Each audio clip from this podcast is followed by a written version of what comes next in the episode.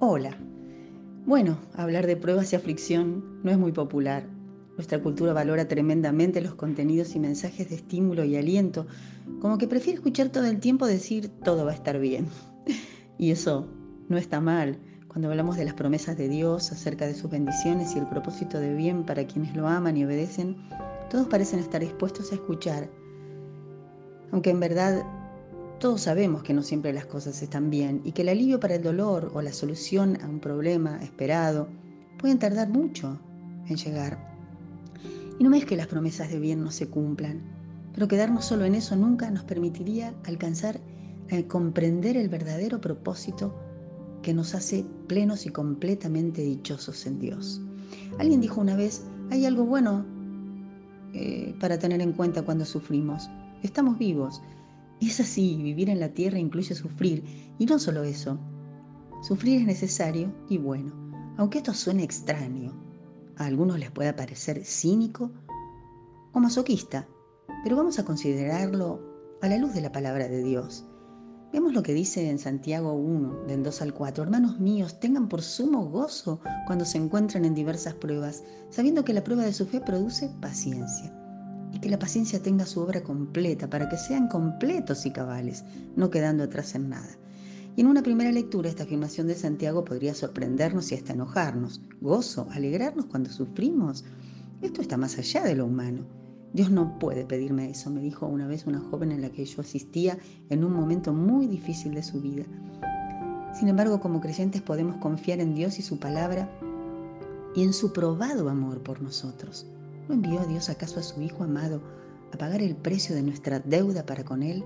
¿No proveyó acaso Dios en Jesús, quien se entregó a sí mismo a la más cruenta muerte, un Salvador que nos librase de la condenación eterna? ¿No es esta una suficiente prueba de su amor? Podemos estar seguras de que nuestro Padre Celestial nunca nos pedirá un imposible, nunca nos enviará o permitirá que nos suceda algo que está más allá de lo que podamos soportar, porque Él nos ama bien y pasado el primer momento y calmadas las emociones, en una lectura más racional y en una actitud confiada, podremos abrirnos a comprender que la palabra no está considerando de manera simplista las pruebas, no está diciendo que el sufrimiento no existe, que no debemos sentir dolor. Claro que hay circunstancias que son muy dolorosas. Lo que nos está diciendo es que el gozo viene por el resultado, por el efecto que la prueba produce en nosotras al comprobar la gracia y la ternura del amor de Dios a medida que nos perfecciona en el dolor. Es el fruto de la prueba el que da gozo. El fuego de la prueba es la herramienta por medio de la cual el alfarero, el amoroso Padre y Señor que tanto nos ama, nos perfecciona, nos hace mejores, nos embellece con esa belleza perdurable del Espíritu, mientras nos va transformando a la imagen de Cristo esa imagen bella, perfecta, que Él diseñó para cada una de sus criaturas, porque es menester estar debidamente preparados para morar en su presencia un día y recibir de sus manos la corona. En los versículos que siguen nuestra mente vuelve a verse desafiada cuando el texto comienza a hablar de la búsqueda de sabiduría, como si la estuviese dando al sufrimiento. ¿Qué podrían tener en común sabiduría y aflicción? No tenemos dudas acerca de qué es la aflicción y qué es la sabiduría. Dice la palabra de Dios que la sabiduría tiene que ver con obedecer los mandamientos y en guardar su palabra.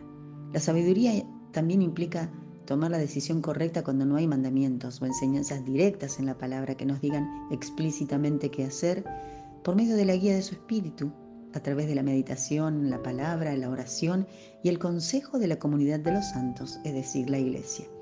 Y aún hay más. Leamos en la segunda carta a los Corintios, en el capítulo 4, versos 6 al 10. Porque Dios, que mandó que de las tinieblas resplandeciese la luz, es el que resplandeció nuestros corazones para iluminación del conocimiento de la gloria de Dios en la faz de Jesucristo.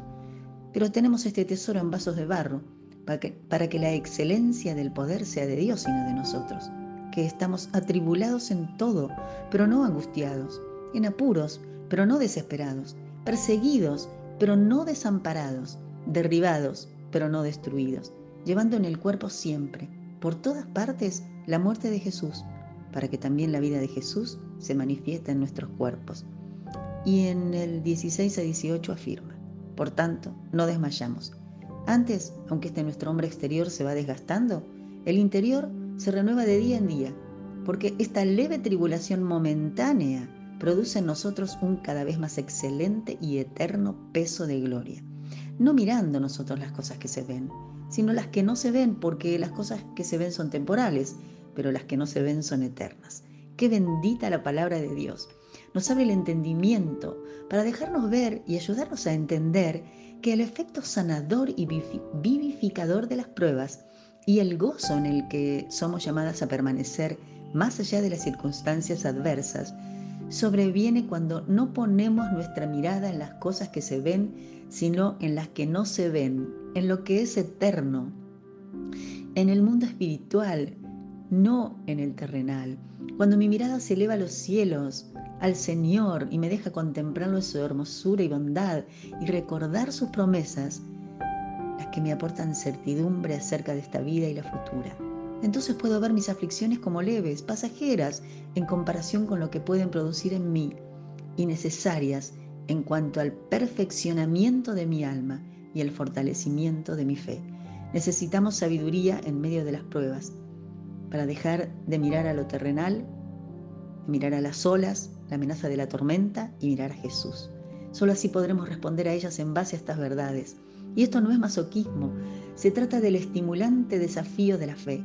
Se trata de la fe probada, no de la que es de la boca para afuera, sino de la que viene de la actitud confiada y humilde de un corazón entregado. La sabiduría de Dios lo cambia todo. Es ver el mundo y mis circunstancias como Dios las ve y actuar en base a ese conocimiento de manera oportuna. ¿Y cómo ve Dios mi vida hoy, mi actual circunstancia de dolor y turbación? Veamos lo que Él dice acerca de las aflicciones, de las tuyas, de las mías, de las de todos sus hijos, en todo tiempo. Afirma que cooperan para el bien de los que aman a Dios. Así lo leemos en Romanos 8:28. Dice que todas las cosas ayudan para nuestro bien. Y más adelante en el 35 nos promete que ninguna adversidad ni ninguna circunstancia nos pueden separar del amor de Jesús. En Santiago 1 del 2 al 4, como leíamos al principio, la palabra nos anima al decir que las aflicciones nos moldean y nos van conformando a la imagen de Cristo. Y en Apocalipsis 2.15, la palabra nos llena de esperanza, al recordarnos que las pruebas y nuestra lucha en la carne no son eternas, porque llegará el día en el que Dios restaurará todas las cosas. ¿Queremos sabiduría? Anhelamos ser cada día más y más mujeres sabias, más semejantes a Jesús que no nos asuste la, aflicción, que no nos desespere la prueba. Él nos espera con los brazos de su amor abiertos, quiere obrar el milagro en nosotras. Acudamos a Él sin más, con corazón dispuesto y confiado, porque nunca, más allá de lo que nos pase, saldremos defraudadas. Se trata de Jesús. Que así sea. Bendecida semana.